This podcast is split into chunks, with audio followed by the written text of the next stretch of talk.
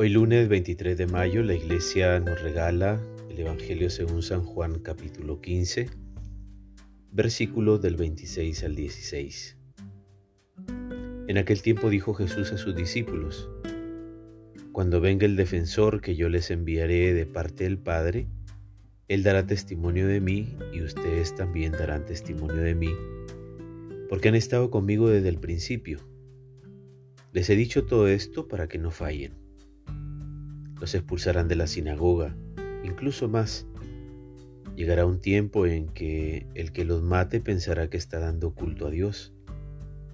Y eso lo harán porque no conocen al Padre ni a mí. Esto se lo digo para que cuando llegue su momento se acuerden de que ya se lo había dicho. Palabra de salvación. La persecución es una ocasión para esparcir el Evangelio, la comunidad ahora fugitiva se dispersa de ciudad en ciudad y por donde pasan dejan caer la semilla del mensaje cristiano. Toda experiencia en la vida, por negativa que parezca, siempre nos dejará alguna enseñanza o lección para la vida.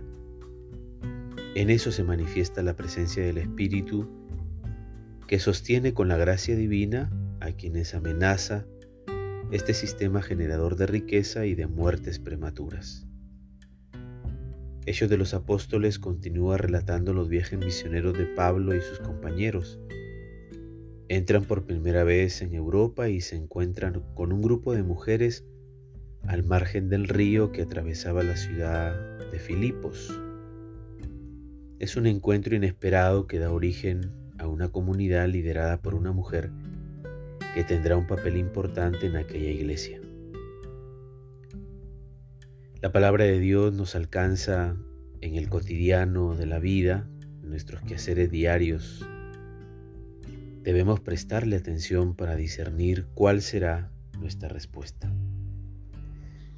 La pregunta a partir de esta palabra de salvación para hoy sería, ¿promueves y valoras la participación de las mujeres en tu comunidad?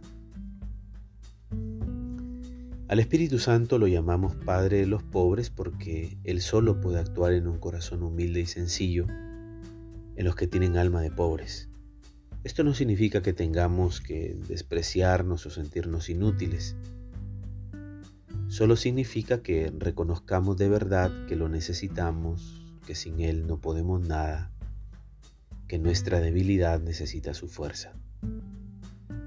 Con Él estamos seguros, llenos de confianza y arrojo, pero al que tiene un corazón pobre no se le ocurrirá enorgullecerse por eso, porque sabe bien que todo lo debe al auxilio del Espíritu Santo. Él muestra su gloria en nosotros cuando de verdad reconocemos nuestra pequeñez y nuestras carencias, cuando no nos aferramos a nuestra riqueza, logros y capacidades, cuando descubrimos que no tenemos nada donde apoyarnos, porque todo es frágil y pasajero. Los pobres no se sienten tristes por descubrirse pequeños, al contrario, viven la alegría de depender del Espíritu Santo. Liberados de la vanidad y de la autosuficiencia, están realmente abiertos a la fuerza del Espíritu y se gozan en su presencia salvadora. Consolador, lleno de bondad, dulce huésped del alma, es bueno repetir muchas veces estas palabras lentamente, para que sean como gotas de paz que calmen nuestras perturbaciones. Porque estas palabras nos ayudan a dejar de resistirnos al amor del Espíritu Santo, ya que no hay nada que temer en lugar de traernos dificultades y preocupaciones, Él viene a consolarnos, viene a ayudarnos a enfrentar todo lo que nos da miedo, viene a darnos calma en medio de las tormentas, viene a decirnos que siempre es posible empezar de nuevo. En lugar de ser alguien que necesita hacernos daño, Él solo puede desear nuestro bien porque es amor puro, amor sin mezcla de odios o rencores él simplemente está lleno de bondad. Y en lugar de ser una fuerza que viene a perturbar nuestro interior o que viene a hacernos sentir la amargura de nuestra pequeñez, Él viene a reposar en nosotros con una inmensa dulzura.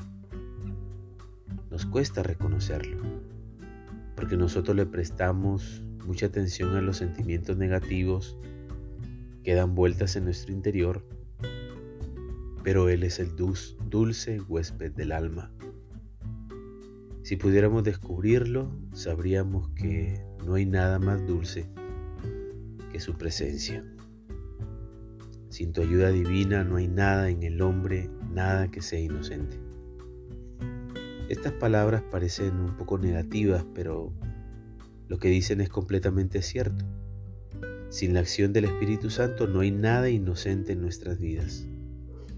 Es verdad que sin el Espíritu Santo podemos construir una casa o ganar dinero o dar un buen examen, también podemos hacer cosas que en apariencia son virtuosas como hacer dinero o evitar las drogas, etc.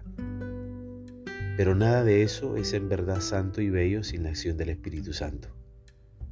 Porque sin Él, en realidad, estamos siempre buscando nuestro interés sin preocuparnos con sinceridad por el bien de los otros.